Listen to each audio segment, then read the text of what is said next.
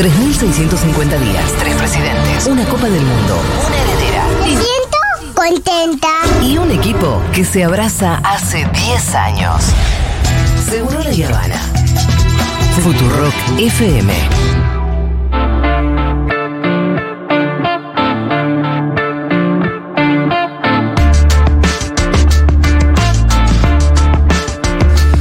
Muy bien, el Pitu Salvatierra nos va a preparó una columna hoy sobre las personas en situación de calle.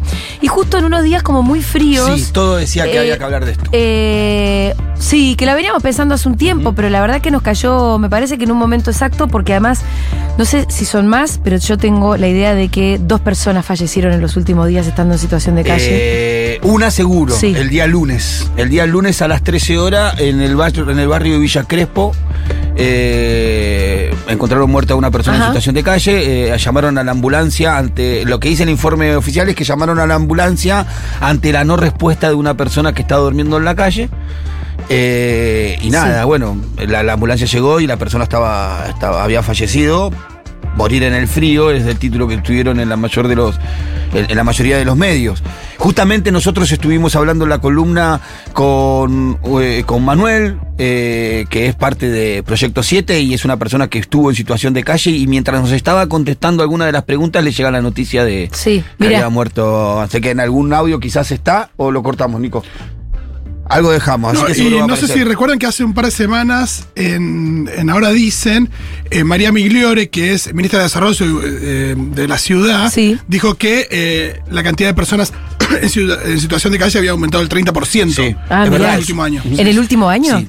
Y sí, eh, tenemos algunos 30, más que, vamos a ver. 30% más que en 2022. Vamos a hablar un poco de eso y aparte más ta- teniendo más en, en cuenta también las declaraciones de Jorge Macri, en donde acusó a las personas en situación de calle que se apropiaron Sí. de... Lo primero que dijo como candidato nuevo fue este que vamos a rajar a todos los cajeros Sí, que, que- que que los es- usan como monoambientes. Sí, de situaciones Qué desconocidas. linda gente, ¿eh? Bueno, vamos a hablar de la situación de la, la gente en situación de calle, la columna de hoy. Vamos a hacer un pensamiento más que una columna, recopilamos algunos datos y yo que sé, algunas ideas que tenemos. La, la gente en situación de calle es un problema histórico, igual en la Argentina, de, de hace muchos años que venimos arrastrando. No es algo específico y exclusivo de la ciudad de Buenos Aires, sino de la mayoría de las grandes ciudades de la Argentina eh, eh, en estos tiempos, ¿no? En estos tiempos, cuando se. El otro día en uno de las radios, Radio 10, creo que en el programa de Juan Di Natal estaban Sí. eh, hablando de la gente en situación de calle en Cava y aparecieron muchísimos mensajes del interior del país, de ciudades del interior del país, donde también pasa. Sí. Yo creo que también tiene que ver un poco con la cuestión de la vivienda y el acceso a la vivienda en la Argentina, que es una cuestión muy complicada, más en estas ciudades en donde están vinculadas con el agronegocio y las construcciones de vivienda para el estacionamiento o la especulación que es lo que termina pasando en la Argentina, porque paradójicamente en la Argentina en los últimos 30 años se construyó más que en toda la historia. Las construcciones Sí, crecieron. que son todas para fines especulativos, Claro. entonces ahí no tenés vivienda, la verdad. Claro, porque eso hace, hace que la vivienda se encarezca, porque el tipo como no tiene necesidad de venderla puede poner el precio que quiera. Eso también hace que encarezcan los alquileres de las viviendas.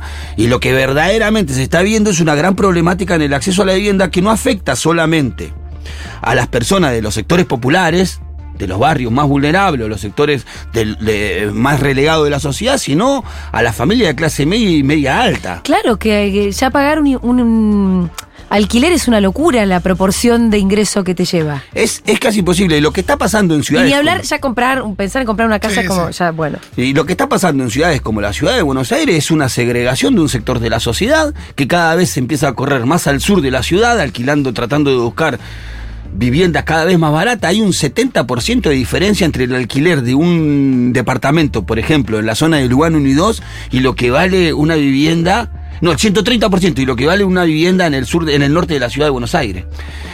Y no quiere decir que las viviendas que se alquilan en el sur de la ciudad de Buenos Aires estén baratas. Claro, no. 120 mil pesos un departamento en Lugano Unido. No, no, No, y los que, los que tú estás diciendo de la zona norte de la ciudad ya son precios eh, dolarizados. Dolarizado, imposible. Digo que figuran en dólar, no es que aumenta con el dólar, sino que ya figura en dólar. Entonces, ¿qué pasa eso? Lo que nosotros estamos viendo hace tiempo, que la gente sale del norte hacia el sur, busca en el sur, yo qué sé, en, en Pompeya, en Flores. Cuando no puede alquilar más en esos lugares, se va a un complejo habitacional.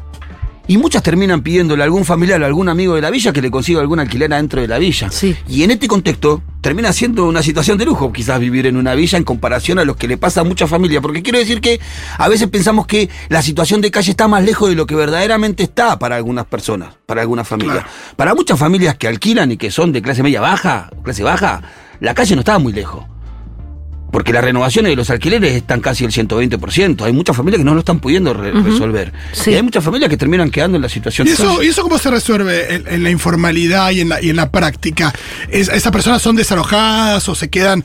Yo imagino que eso, que hay muchas familias son incapaces de pagar, pero que bueno, se. Terminan en algunas, terminan en esos hoteles diarios o pensiones diarias, pagando el día, la noche. Hay mucha gente que está en la calle, en situación de calle. Sí, que la gente, mucha, hay mucha gente que, que Que por tal vez un día se para- pueden pagar un hotel, Sí, que- que- que- otro día no. Otros días no, y van, van, van mutando así, y el otro termina en el. Eso cada vez es más caro también, por, porque. Sí, claro, todo cada vez es más caro, porque la demanda hace que sea más caro. Los alquileres de la villa, ante esta demanda de, actores que vienen de afuera de la villa, o de familias que vienen de afuera de la villa, también se, se, se va subiendo. Porque a- a- ante la, la suba de demanda sube el precio de los alquileres. Entonces afecta a todo el mundo. El gobierno de la ciudad ya hace tiempo viene haciendo relevamientos sobre las personas en situación de calle, porque ese es el último eslabón de toda esta problemática del acceso a la vivienda, que cada vez tenemos más gente en situación de calle. En una ciudad como la ciudad de Buenos Aires, que tiene 3 millones de habitantes históricamente hace muchísimos años, en donde se construyó más que en toda la historia en los últimos 30 años, sin embargo, la problemática habitacional cada vez es más grave y más Sí. aguda. Cada vez hay más gente con problemas de acceder a una vivienda. Lo, el último eslabón de todo este problema es la gente que no tiene dónde dormir y duerme en las calles de las ciudades de la Argentina. El gobierno de la ciudad, como decía, realiza algunos relevamientos, encarga algunos relevamientos, no como los consultoras para mirar qué, qué afea la ciudad y entre ellos dice la, la gente en situación de calle que afea la ciudad, sino que estos relevamientos son hechos por el VAP, Buenos Aires Presente, que es un área del gobierno de la ciudad, por Censos y Estadística de la ciudad y por la Defensoría de la ciudad de Buenos Aires. Después con lo, lo que hagan con esas estadísticas es otra historia. Después, si las estadísticas son veraces o no, también es otra no, historia. y además, ¿qué decisión vos tomás con los datos que rele- Sí, y, relevaste? y si, y si moves un gramo la política eh, respecto eh, lo que sucede con la construcción de, de vivienda, la vivienda No. ociosa, no, bueno, claro, el esa, negocio esa inmobiliario. es tan de fondo que es impensable. Pero bueno, el gobierno de la ciudad hace estos relevamientos si no tiene acciones después en función de eso, más que promocionar los paradores, los centros, que ahora le cambiaron el nombre, que es los centros de integración social. Que son, eso es una respuesta muy de superficie, que aún así le sale mal. Claro. Estos relevamientos que empezó a reali- que, que realiza el gobierno de la ciudad, por, por lo menos en el año 2019 se realizó, se, se realizó uno. Y según la ciudad, en el 2019 había 1.734 personas en situación de calle. 2019, 1700. Ujú. Pero según las ONG, Sí. ese mismo año contabilizaron 7.200 personas Ah, en bueno, situación de mucha calle diferencia. Pero aparte cualquiera, de cualquiera lo puede constatar. Uno, vos caminás por la calle, cualquier persona que camina por la calle sin recorrer toda la ciudad, en un día ves 5 o 10 personas en situación de calle. Fácil, sin moverte demasiado por la ciudad. Es imposible que sean 1700. Entonces que vi un porcentaje muy alto de todo todos los días, ¿no?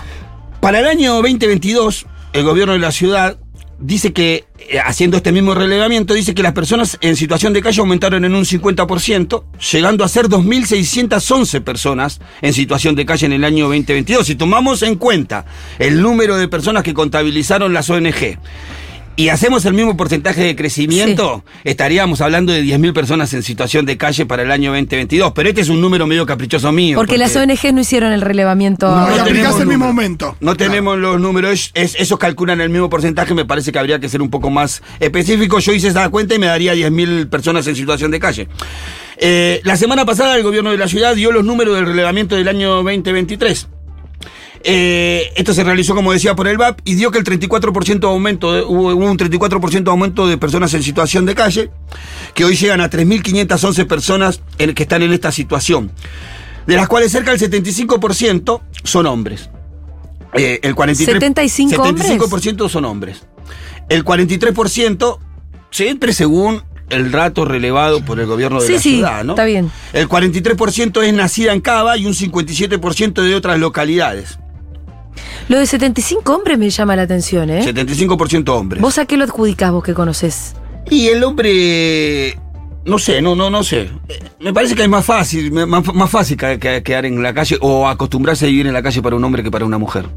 Pues la mujer está con la familia entera. Y Se las arregla con una prima, con una tía. Sí, y creo que Termina, las- cae en algún lugar. Creo que la sociedad mira distinto a un hombre en situación de eh, calle que a una mamá con sus hijos en situación de calle. Claro, imagino que Pero no más allá de cómo alguna- te mire la sociedad. No, pero un, nadie pro- un quiere- pro- un propietario, un familiar o lo que sea, probablemente eh, esté más abierto a, a impedir y recibir a una madre con su familia que al. Que al tío borracho. Y sí, que al pibe. Que, que- que, eh, una de las cosas que, Que- dio este relevamiento sí. que había mucho, mucho aumento en el consumo, Y de la sí. per- del consumo de sustancias en las personas en situación de calle. Que debe haber algo de quedaste en la calle, te drogas más, y debe haber sí. algo de te estás zarpando en Paco y quedaste en la calle. ¿No? Algo y algo, sí. El, 80, el, el 60% tiene entre 19 y 59 años, así que el 60% está en edad activa económicamente y laboralmente. Claro. Sí. Los 59 están cerca de la edad de jubilación, pero todavía están en edad activa. Hay otro relevamiento que también hizo la UBA y el CONICET que, que agrega datos a eso. Dice que el 80% de los que están en situación de calle no terminaron el secundario. El 61% manifiesta síntomas de depresión. Y el 83% no quiere usar los centros de inclusión social que el gobierno destina para esta 83 persona. no quiere. El 83%. Es altísimo el porcentaje de rechazo. Sí. Dicen que hay situaciones de violencia dentro de los lugares, que los horarios son un inconveniente, que las filas que hay que hacer para, para ingresar eh, son muy largas, que tenés que estar en horarios complejos, en donde ellos tienen otras actividades, por ejemplo. En algunos lugares tenés que entrar entre la- hasta las 6 de la tarde y muchas, muchas zonas de la ciudad de Buenos Aires tienen el horario reciclado entre las 5 y las 9 de la noche. Entonces, No, o no. van a que- laburar o o van a te vas a dormir. ¿Y por qué tienen esos horarios? ¿Qué dice Migliore? Migliore niega estas situaciones, dice de que es mentira que haya situaciones de violencia tan alarmantes dentro de los paradores, que la gente... Que violencia entre la gente. Entre la gente. Nosotros hablamos con gente que trabaja en los paradores, que atiende los paradores y, por ejemplo, en los paradores de Roca pasan muchísimas cosas, Sí. hasta venta de drogas, inclusive dentro de los propios Se paradores. arma una ahí. Eh, y bueno, eh, tiene sentido es- también. Es, situación que es, es gente que está en situación Mucha de calle claro. y compleja. Bueno, hasta acá los números, ¿no? Eh, números cuestionados por todas las ONG que trabajan en est- con estas personas. Para quienes, como vimos antes, los números eh, se multiplican un 700% mínimo de las estadísticas que, que da la, la ciudad, ¿no? Una de estas ONG se llama Proyecto 7. Hay un compañero que se llama Fabio Manupella, y que nosotros, como nos gusta ir un poco a las fuentes, eh, le hicimos algunas preguntas a Manu que nos eh, empezó a contestar, y una de ellas es eh, ¿qué piensa de estos números que dice la- que eh, lanza la ciudad de Buenos Aires? A ver. Nuestra organización civil es Proyecto 7, gente de situación de calle, trabajan en el propio en los propios centros de integraciones, ¿no? Trabajan ellos ahí adentro, como encargado, como cocinero, como de limpieza, y son manejados por los propios compañeros de situación de calle. Es algo que es un, un gran honor para nosotros y, y avanzamos un montón. Imagínense que nosotros cuando quedamos en situación de calle, acá no hay que gente que se quede, ni un día tiene que estar en situación de calle, pero acá hay compañeros que estuvieron 10 años, 20 años, yo tuve 15 años en situación de calle. Es algo que, que son muchos años y hay muchos niños, muchos... eh, muchas familias, ahora hay familias, no es individual, hay familias. ¿Qué opino del gobierno de la ciudad de Buenos Aires? La cantidad de gente en situación de calle, una mentira. Yo a veces me canso y a veces también me canso de los medios que dicen que somos los invisibles. No, no somos los invisibles. No somos los invisibles. Nos ven todos. Nuestra sociedad, los políticos, eh, los periodistas nos ven. Hoy acabo recién de recibir un mensaje de mi compañero Horacio Ávila, que acaba de morir un compañero en situación de calle en Villa Crespo. Hoy. Es algo que ya me está poniendo mal, ¿no? Mal. ¿Qué gobierno se hace cargo de esto? ¿Qué político se hace cargo de esto? Bueno, ahí justo recibía la noticia en el momento en el que Sí. te hablaba, parecía, Sí, ¿no? porque el lunes fue la pregunta, me, me equivoqué, porque la primera pregunta que contestó era a qué organización pertenece. Sí, sí, sí, ahí se y la, presentó. la segunda, la segunda pregunta era qué pensaba de los números que largaba la ciudad y ahí contó. Mientras me estaba respondiendo esto, a él le llega la noticia de la Mm. muerte de esta persona, que era más o menos en ese mismo horario. Bueno, ahí nos relata que claramente no está de acuerdo con los números ni con el accionar. Yo le preguntaba ¿Qué pensaba del accionar del gobierno? ¿Qué debería hacer el gobierno eh, o el Estado para ayudar a las personas en situación de calle según su experiencia? Y esto no contestaba. y que tiene que hacer el Estadio respetar las leyes que hay, que no las respeta. Por lo menos la nivel nacional, que es para todo el país. Y para mí, para mí, creció más de un, un 30% de gente, de gente en situación de calle en la ciudad de Buenos Aires. Creció mucho más. Y acá no echan la culpa que viene de la... porque se tiran la bola entre ellos, ¿no? Es que vienen de la provincia, es que vienen a la ciudad, es que lo de la ciudad son tanto de la provincia, no tienen vergüenza. Hay familias que se están muriendo, hay niñas que están viviendo en la calle. La gente en situación de calle necesita contención porque el Estado, el Estado a nivel nacional y ciudad lo dejó en la calle. Bueno, claramente para una parte de la sociedad y de los espacios políticos y de la comunidad en la que vivimos parecieran estas personas que no existen. O al menos, no sé, les estorban, les afea la ciudad, les causa rechazo. Entonces acunan frases como la que se animó a expresar Jorge Macri, ¿no? En donde dice, bueno, se aprovechan de. se apropian de los cajeros automáticos y se los convierten en un mono ambiente. No le preocupan la situación de estas personas, les molestan que le afecte la- la- el aspecto de la ciudad. Sí, O que eh, ocupen lugares. Sí. No, que él mencionaba algo que para mí eh, últimamente me resulta como muy impactante, que es eh, cuando ves una familia entera. ¿Viste? Eh, porque es verdad que no es lo mismo eh, que ver un loco ahí que, que- que anda pululando. Cuando ves una familia y a veces te das cuenta que está en situación de calle hace poquito, porque todavía mantienen un orden, porque tienen sus libritos, porque tienen todavía sus cosas. Sí. Eh, realmente te rompe el corazón. Y hay veces que uno ve un bebé, porque él hablaba que había niños en Sí, situación de calle. hay. Bueno, vos fuiste uno, ¿no? Sí, hay, sí. ¿Vos que qué edad tenías, Pitu? Yo cuando quedé en situación de calle, 12 años. 12 años tenía. ¿Por qué Fito tiene el micrófono cerrado? Eh, no, fue una situación compleja, com- es, horrible vivir en situación de calle. Eh, vos, eh, a ver, hay, hay gente que le molesta que estas personas estén en, la- en la- en las calles, que ocupen los lugares, eh, que, que- que le, que, le y para, y para. empiezan a deshumanizarlos. Empiezan a deshumanizarlo. Entonces lo, lo deshumanizan, no son nadie. Una persona, una persona en situación de calle eh, pierde hasta la identidad en ese, en, en ese sentido. Porque no solamente estar en situación de calle eh, es, es la posi- es la imposibilidad de dormir bajo un techo. Es la imposibilidad de ir a trabajar. Sí, hay es la imposibilidad de ir a estudiar.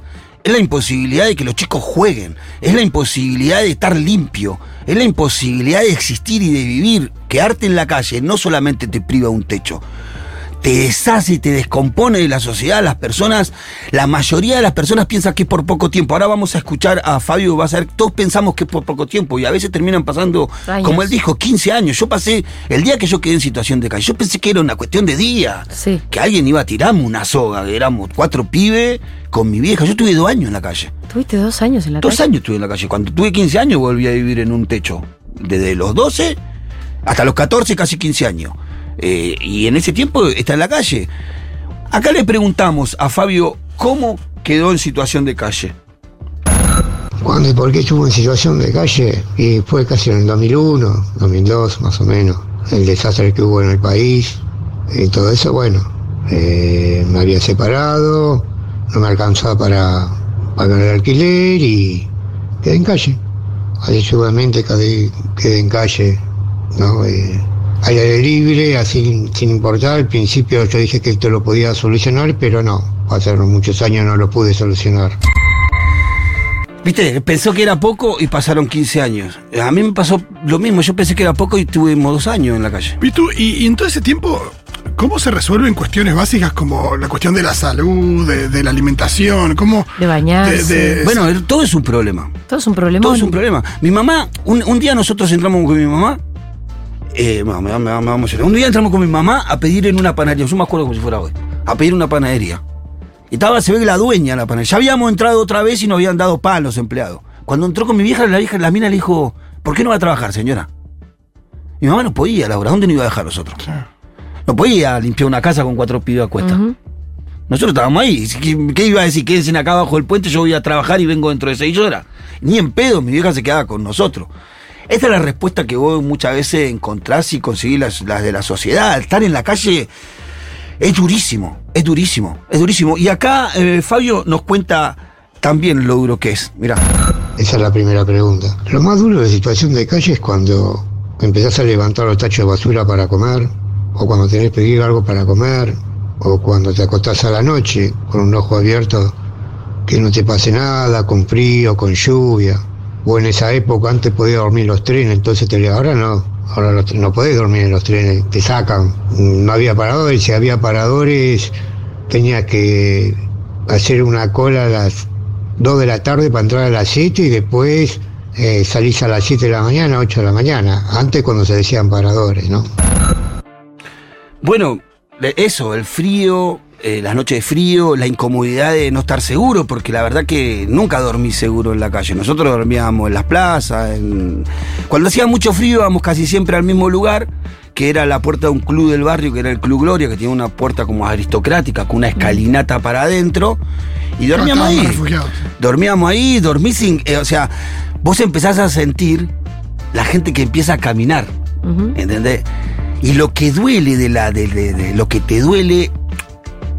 Y es algo. Te duele algo que no pasa. La mirada de la gente. La mirada de la gente, porque es lo que te da vergüenza.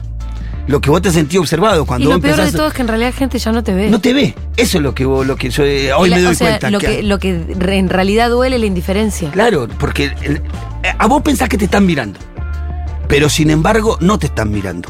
Entonces, lo que a vos te duele es la mirada del otro, de que piense de que vos estás ahí, que hay una matriz de pensamiento en un sector de la sociedad, en un sector de la política, que nace en el, en el son pobres porque quieren. Sí, estás Y ahí la- porque es tu responsabilidad. Claro, estás ¿Por ahí porque... por qué no va a trabajar señora como le dijo la panadera, Claro. no?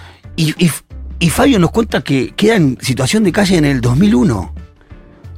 ¿Cómo un espacio político no se va a hacer responsable? ¿Quién genera las condiciones sociales para que este tipo termine en la calle? Los modelos económicos, los modelos de derecha, los modelos de, de- Excluyente. excluyente, que los modelos que solamente benefician a una minoría de poder, los modelos que nos vienen a proponer en estas elecciones también. Pero las cons- la- el motivo por el cual las familias quedan en situación de calle, las personas quedan en situación de calle, es los modelos económicos que se vienen desarrollando en el país, las sociedades que construimos, las sociedades desiguales que construimos, que contienen a pocos y dejan, eh, dejan fuera a muchos. Sí, hay, hay algo también en un discurso que trata de ser más atenuado y más sensible, pero que, que igual es, es de cuarta, que es la idea de que, bueno, quizás si entra una, una señora a un cajero automático y hay una persona en situación de calle, se puede asustar. La idea de que, de que puede ser eh, incómodo para la señora, sin, sin, decir- sin, sin por eso decir que la. que, que lo que estábamos diciendo antes, pero también es como hacer parte del problema que, que una persona se pueda poner nerviosa frente a alguien en situación de, cas- de calle y no que el problema es la persona en situación de calle, ¿no? Y bueno. Hay cosas que, claro. no, que no deberían debatirse en una sociedad sana. Una sociedad sana no puede permitirse que haya personas sin un techo donde guarecerse. Nadie que se considere un humano puede ser indiferente con estas personas. A todos nos debería indignar que duerman en la calle, pero no porque molestan, ocupan las plazas o toman los cajeros como un ambiente, sino porque no podemos permitir como personas que otras personas sufran esta, esta problemática. Quizás si empezamos a cambiar la manera en la que mira, la manera en la que los miramos. Eh, la, la- la mirada de desprecio por un poco de empatía, si podemos por un minuto tratar de imaginarnos en esa situación, situación en la que muchos no están tan lejos. Eh, ¿Y qué quisiéramos que hicieran ellos con nosotros? Quizás podamos empezar a cambiar algo. En definitiva, todo comienza en cómo los miramos. Si lo hacemos con compasión, con empatía, tal vez podamos ver lo injusto e inhumano que es permitir que familias enteras vivan en la calle, sin decir ni una palabra. Gracias, Pitu. De nada, Juli.